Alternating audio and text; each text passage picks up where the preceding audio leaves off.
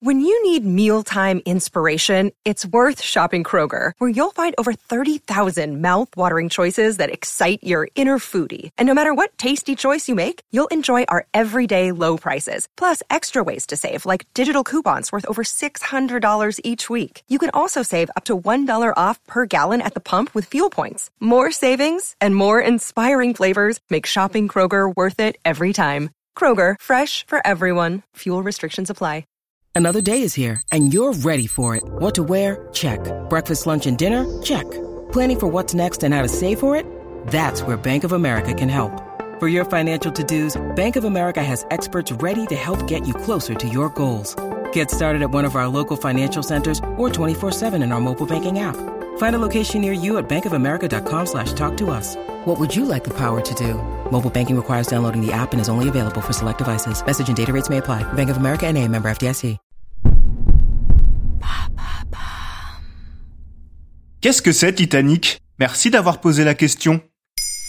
Quand on évoque le Titanic, c'est avant tout pour parler de l'une des plus grandes catastrophes maritimes de tous les temps. Et pour cause, le naufrage du paquebot le Titanic, survenu dans la nuit du 14 au 15 avril 1912 dans l'océan Atlantique, à la suite d'une collision avec un iceberg, a causé le décès de plus de 1500 personnes. Et ce drame, l'un des plus funestes de notre histoire, a engendré l'un des plus grands films de tous les temps, Titanic, de James Cameron. Mais pourquoi ce film est-il si culte? Même sans parler de l'œuvre en elle-même, il suffit de s'intéresser à tout ce qu'il y a eu autour du film pour se rendre compte de sa dimension. Par exemple, il fut le premier film de l'histoire à atteindre le milliard de dollars de recettes au box-office. Et au final, il aura rapporté presque 2 milliards de dollars dans le monde entier. Et ce succès planétaire en termes d'entrée reste à ce jour sans grande équivalence. En France, il est même à ce jour le film le plus vu en salle avec plus de 21 millions d'entrées. Mais au-delà de ce succès populaire, il jouait également d'un succès critique en témoigne les 14 nominations aux Oscars pour 11 statuettes remportées. Soit le record sur une même cérémonie, à égalité avec Bénur et plus tard Le Seigneur des Anneaux, Le Retour du Roi. Et évidemment, n'oublions pas la chanson devenue culte My Heart Will Go On, une chanson qui, même si elle n'a jamais été très appréciée par son interprète Céline Dion, a participé nettement à la postérité du film. Un film que l'on peut qualifier de novateur dans son approche, notamment par le regard féminin qu'a su apposer James Cameron en présentant une héroïne profonde, maîtresse de ses choix et omniprésente dans le film par le biais de la voix off. Mais comment ce projet a vu le jour? Il faut déjà savoir que ce projet n'est pas arrivé du jour au lendemain. Non, James Cameron l'avait dans un coin de sa tête longtemps avant le début de la production. L'idée lui est venue en filmant des icebergs au large de la Nouvelle-Écosse. Et si un projet au cinéma n'est finalement jamais le fait d'un seul homme, James Cameron a quand même pas mal mouillé la chemise pour Titanic car il l'a écrit, réalisé, produit et monté.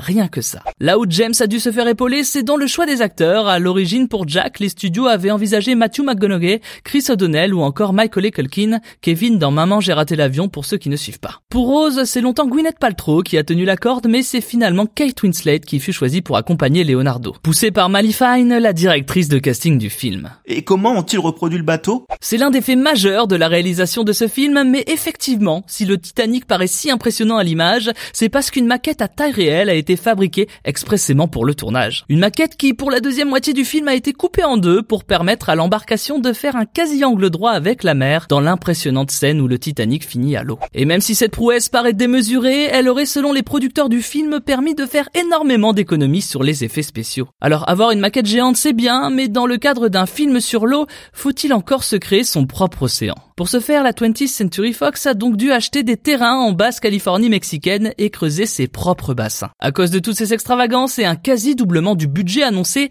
les observateurs ont longtemps cru que ce film ne serait jamais rentable. Beaucoup prédisaient même un bid monumental. Comme quoi parfois au cinéma, il faut prendre quelques risques si l'on veut marquer l'histoire. Maintenant, vous savez. Merci d'avoir posé la question. En moins de 3 minutes, nous répondons à votre question. Que voulez-vous savoir? Posez vos questions en commentaire sur les plateformes audio et sur le compte Twitter de Bababam.